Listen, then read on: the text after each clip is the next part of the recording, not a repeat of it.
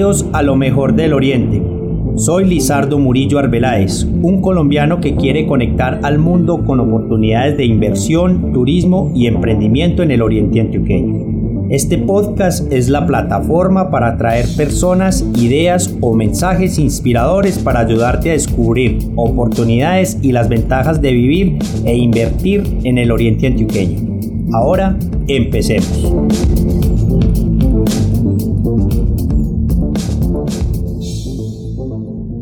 Bienvenidos a este episodio número 2 del podcast Lo mejor del Oriente. Eh, estamos eh, construyendo una serie llamada Un viaje por la historia del Oriente Antioqueño. Nos ha estado acompañando el historiador Carlos Zuluaga y en, este primera, en el primer episodio perdón, hablamos de, de los orígenes de, de Río Negro y del Oriente Antioqueño. Ya eh, vamos a entrar en este segundo episodio y en este segundo episodio vamos a hablar de diferentes temas como por ejemplo la oleada migratoria del País Vasco, la minería, las primeras ocupaciones del territorio del oriente antioqueño y el nacimiento de la agricultura en el territorio. Eh, sin más preámbulo, eh, aquí los dejo, empecemos. Esa designación de parroquia hace entonces que Río Negro empiece, como les contaba, a configurar un espacio, un territorio ya unos habitantes, digamos, mucho más establecidos. Eh, un caso en particular, el alcalde de la ciudad de Arma, voy a contarles, Arma es un lugar, una fundación, digamos, de esas primeras fundaciones que tuvo la conquista, en lugares muy poco eh, adecuados, eh, un clima malsano, como llamaban ellos, eh, a orillas del cañón del Cauca, una ciudad que sufrió muchos traslados, pero era una ciudad con un grupo importante de blancos. Esos blancos, obviamente teniendo esas, esas, digamos, esos títulos, esas, esas, esos beneficios de parte del rey, pues hombre, estaban buscando otros lugares y estaban entendiendo que si tenían una jurisdicción mucho más grande, podían encontrar un clima más amigable a lo que ellos estaban buscando en sus condiciones cuando habitaban en Europa. Obviamente el tema de la agricultura, ellos tenían que sobrevivir obviamente de algo. Eh, el tema de las minas, porque inicialmente aquí ¿qué se vino? Aquí se vino a explotar minas, aquí luego se vino después a poblar y a generar, pues, digamos, un, factor colonial. Sí.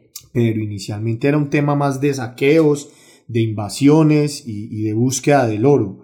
Entonces, al venirse este alcalde para, la, para el sector de lo que hoy era Llano Grande, pues obviamente todo se empezó cada vez más a, a comprimir. Estas familias, esta población que estaba aquí comienza a reunirse, a mirarse a los ojos a buscar soluciones, a buscar respuestas de qué era lo que ellos buscaban realmente para el futuro de este territorio. Claro, eh, entonces, eh, ¿eso ocurre en qué año más o menos, Carlos? Es cuando empieza a moverse. Todo esto sucede en el bloque lo que es el siglo XVII. Todavía estamos en el tema, Estamos en el XVII.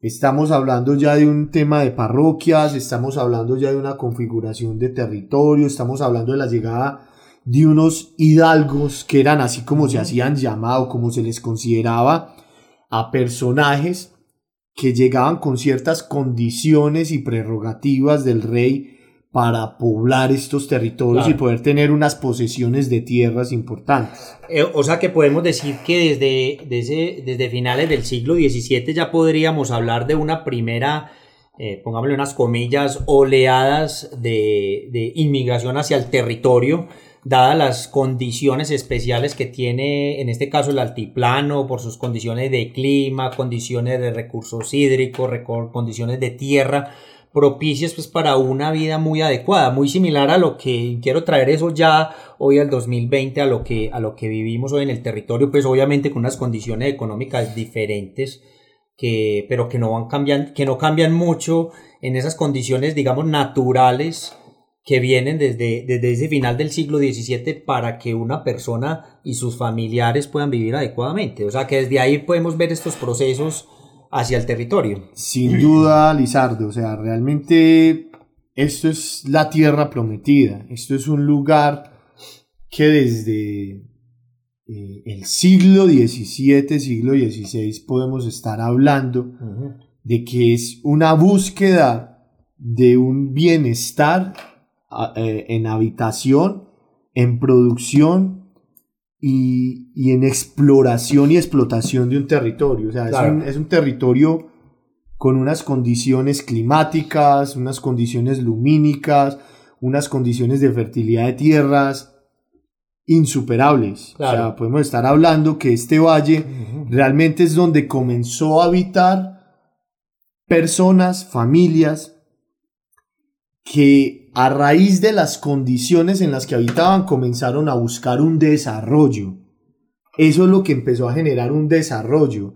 Y el bienestar es lo que también empieza a generar una cultura y un fortalecimiento cultural. Claro, entonces, eh, Carlos, Hoy en día, pues vemos lo mismo, o sea, guardando obviamente las proporciones de, de, de, toda la transformación histórica que tiene el mundo en general, pero hoy en día vienen personas de todas partes del mundo a habitar el territorio por las oportunidades económicas, por el clima, porque tenemos unos recursos naturales, pero también una infraestructura y unos recursos, digamos, en, temas de, de, calidad de vida, colegios, hospitales, carreteras, etcétera, que hacen pues que esa vida eh, sea mucho más cómoda aquí en el territorio.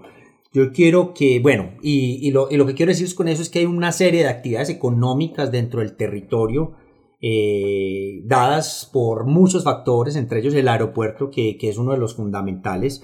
Pero volvámonos a ese siglo XVII, finales del siglo XVII, y hablemos, yo creo que de esas primeras actividades que vinieron a hacer esos inmigrantes acá, la minería. ¿Cómo empieza a funcionar la minería? Contemos acerca de cómo el río Negro y los alrededores del puente Mejía son un epicentro eh, minero que empieza a generar unos recursos importantes para, para la corona española que empieza a generar unos movimientos de ciudad, de construcción ya de una ciudad como tal, como lo hablamos hace un, poco a partir de 1669, y que se empiezan ya a, crear unos núcleos urbanos, eh, una traza urbana inclusive desde, ese periodo, para que, eh, para favorecer pues obviamente y tener una vida ya de ciudad como tal, en este caso pues ciudad llamamos a unos pequeños poblados de, en ese momento. ¿Cómo fue ese, ese ese comienzo de, todo ese proyecto minero que llega a Río Negro en, sus comienzos. Bueno, entonces aquí hay que partir de un punto muy importante. Sí, habían metales, había oro y existía una explotación importante del oro. No era, no eran las minas de Remedios y de Zaragoza. No era entonces la Antioquia mayor exportadora, una de las mayores, eh, digamos, portadoras de oro que existían en el Nuevo Mundo. Y esa paradoja de haber sido esa Antioquia completamente pobre. Eso marca una condición cultural muy importante en ese entonces. Y ahí es cuando Río Negro se convierte en la protagonista de un cambio coyuntural en lo que es el ideario del antioqueño y de lo que también conocemos hoy en día como el paisa. Si bien esas minas pudo haber una, explotación importante en algunos territorios, como mencionaba la zona de la Mosca, por los lados de Concepción, el Real de Minas de San Vicente, también habían tierras fértiles. Entonces aquí ya empieza a cambiar la vocación. Claro. Nace la, comienza a fortalecerse el tema agrícola. O sea que, perdón Carlos, se interrumpa ahí porque esto que estás viendo es muy importante porque yo tenía el paradigma de que la primera actividad era la minería, pero eh, digamos que al mismo tiempo empiezan a hacer la agricultura como una actividad del territorio que va proyectando ya eh, la actividad económica prácticamente del oriente antioqueño hasta, inclusive hasta, podemos decir hasta hoy, pero hasta gran parte del siglo XX, mitad del siglo XX, cuando empiezan a entrar la industria. Entonces, eh, digamos que la agricultura empieza en este periodo a fortalecerse en el territorio, de la mano de la minería. Claro, claro, aquí empiezan a llegar las revoluciones agrarias, aquí empieza realmente a, a generar otra visión de lo que es el territorio. Por eso partimos de que si bien había, existía oro, eh, habían tierras fértiles, habían recursos naturales, se habían agrupado unos pueblos de indios, porque obviamente estos españoles no hubieran sobrevivido en este territorio si no se tuvieran eh, estos nativos agrupados en unos pueblos llamados los pueblos de indios, como los conocemos, que fueron San Antonio de Pereira, San Antonio del Remolino del Peñol, el pueblo de Zabaletas, eh, porque eran ellos realmente quienes conocían las técnicas, los tiempos, todo el tema de los cultivos. Un español estaba acostumbrado a qué? A comer aceitunas, olivas, a comer su aceite, a comer su vino, a hacer su pan con su trigo. Aquí tenían que modificar absolutamente todo su, su sistema de alimentación. Aquí tomarse un vino, pues lo podrían tomar las personas más importantes. Entonces, ¿qué empezó a hacer? Empezó a nacer la chicha, empiezan a hacer el aguardiente, se cambia el pan por la arepa, empiezan a modificarse un montón de, elementos que van generando una creación cultural, una identidad cultural en el territorio. Entonces ahí podríamos hablar que el tema gastronómico, que es, gran, eh, que es un gran elemento cultural, empieza también a, a nacer a finales de, o a principios de 1700, 1750, cuando empieza a establecerse acá. Exactamente, o sea, digamos que esto ya las dinámicas van, se van transformando, ellos se van apropiando de este territorio, lo, lo, van haciendo suyo. Se van, adaptando. Se van adaptando y lo van haciendo suyo. ¿Qué faltaba? ¿Cuál era el detonante que necesitaba Antioquia realmente para empezar a surgir su desarrollo? Social, cultural, económico, el comercio. Para hacerse comercio se necesita trasladarse, pero en Antioquia era imposible. Las tierras de Antioquia, la gran cordillera, las laderas, eh, la distancia con el río Magdalena, que era la gran arteria, era el reto más importante que tenían los antioqueños. A veces se contaba que los, que las, los españoles cuando llegaban al valle llegaban encantados y no se querían ir por el embrujo que producía este valle. Yo creo que también nos tampoco se iban era por las dificultades que eran volverse a retirar de este lugar.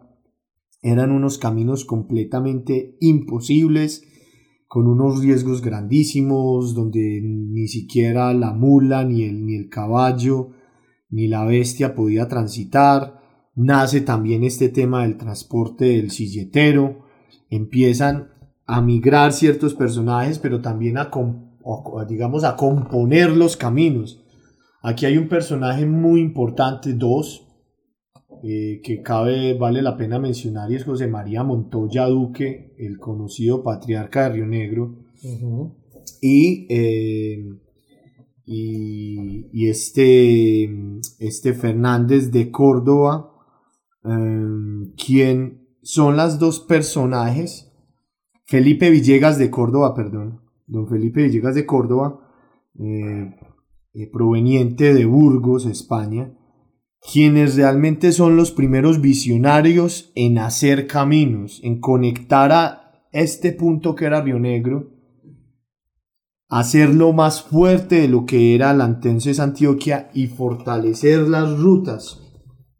Nace el camino de juntas. ¿En qué año aproximadamente ya estamos hablando? Nos estamos, metiendo ya en el, siglo XVIII. Ya arrancamos el siglo XVIII, ya Río Negro para el año de, para la segunda década del, siglo XVIII tenemos alrededor de unos 9.000 habitantes, unas 9.000 almas eso habla también del fenómeno migratorio, está logrando un efecto positivo en este territorio. Y, nace el comercio, comienza el comercio, comienza entonces a que estos antioqueños, porque pues para mí yo creo que ahí es cuando empieza a configurarse el apelativo de antioqueño, cuando ellos ya comienzan a identificar un espacio, a través de unas condiciones, a través de una alimentación, a través de unas costumbres que se van tipificando. Entonces, el comercio se convierte también en su vocación. el comercio realmente se vuelve el detonante de todo este fenómeno que se estaba viviendo en este valle. Sí. Empieza la exportación de oro y que comienza también la importación de elementos Sí. con unas dificultades monumentales, pero lográndolo. Tanto es así que ya para las primeras décadas del siglo XVIII, ellos comienzan a solicitar de que Río Negro se constituya como en un distrito. Sí. ¿Y qué, qué ¿Eso con significaba qué eso? fines? ¿Eso con qué fines? Empezarse a dar a conocer en el, en el territorio de la Nueva Granada. Eso era realmente poderse dar a conocer en el mapa. Nosotros cuando empezamos a ver mapas antiguos, detectamos que Río Negro no existe en ninguna parte. Yo cuando era niño y cuando era muy joven, pues ya, ya en mi adolescencia que me empezó este interés por la historia, yo empecé a revisar mapas y mapas y mapas antiguos de enciclopedias, de cualquier cosa, lo que yo podía hacer y yo no encontraba Río Negro. Pero entonces, ¿cuál es la cosa? A mí me dicen que Río Negro es un lugar muy antiguo, pero ¿por qué no aparece en el mapa? Me dicen que es una ciudad histórica, pero tampoco aparece en el mapa. Era un lugar con un fenómeno de crecimiento tan grande y un fenómeno de desarrollo tan grande, pero seguía sin estar en el mapa. O sea, no, no estábamos en el mapa, Sí. literalmente.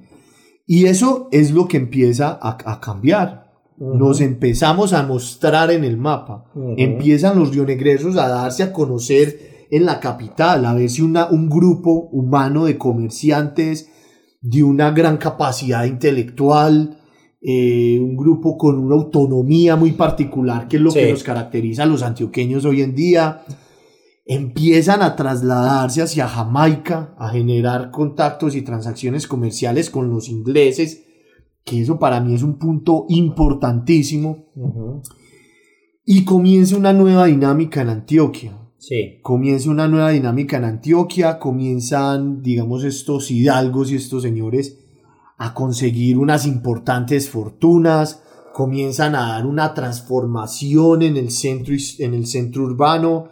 Ya luego ellos no, no, no, no, no ven como suficiente una pequeña capilla, ellos quieren tener un Una templo. catedral.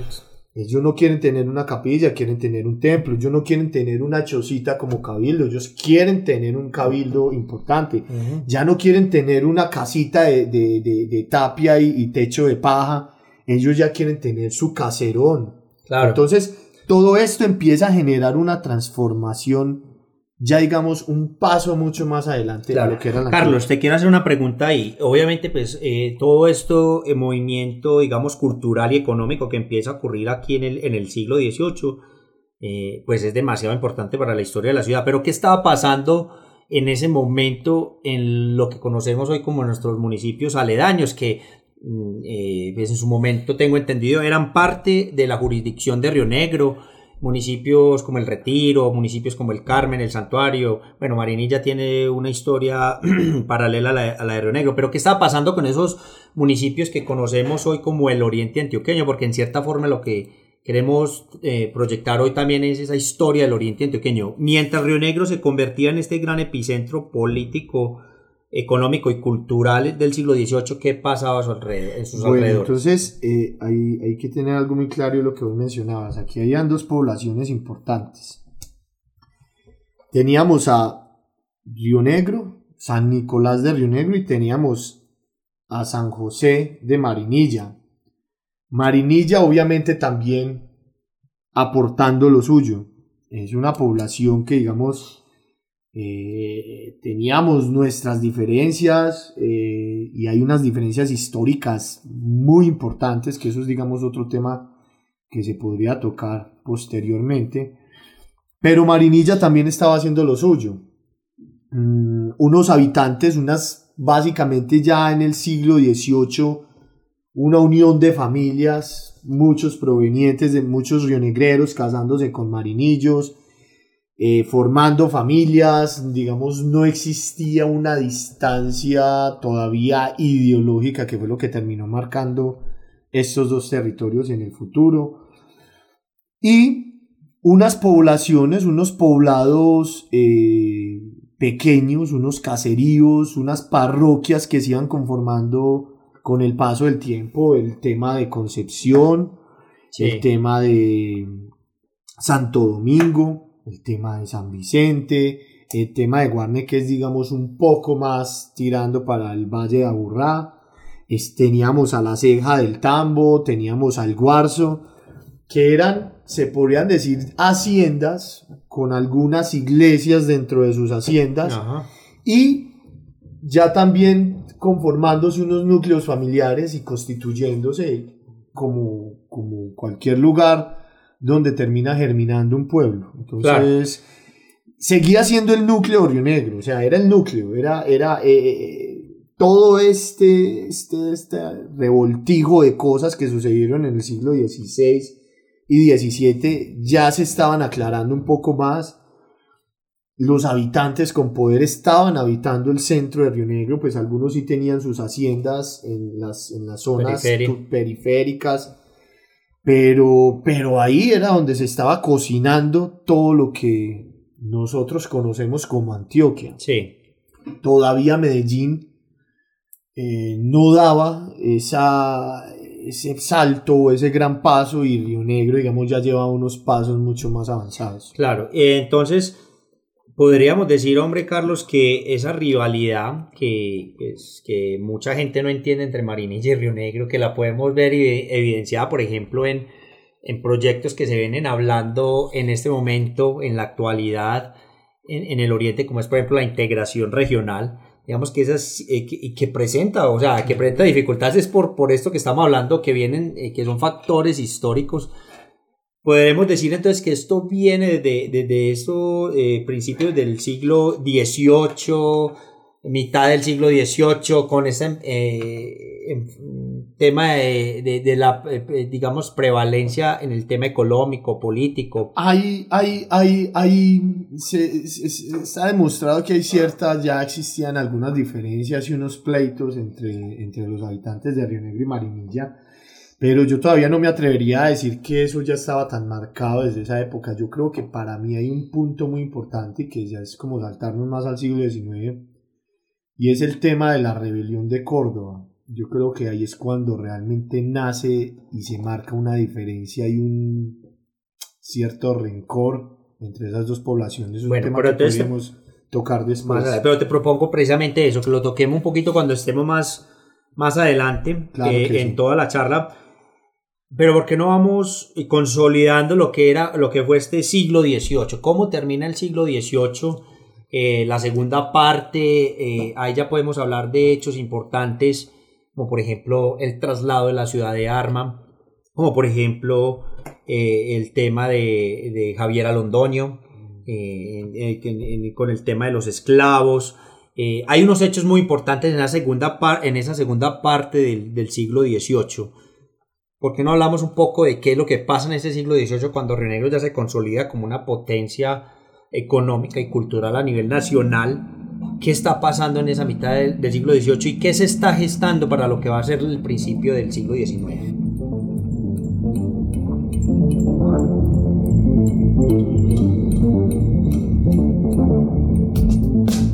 De esta forma, damos por terminado este episodio número 2. Aprendimos muchísimas cosas de la mano del historiador Carlos Zuluaga y eh, en la próxima entrega vamos a estar hablando de una época muy importante para Río Negro y el oriente antioqueño, el siglo XVIII, el siglo de oro. Nos vemos en la próxima entrega. Hasta luego.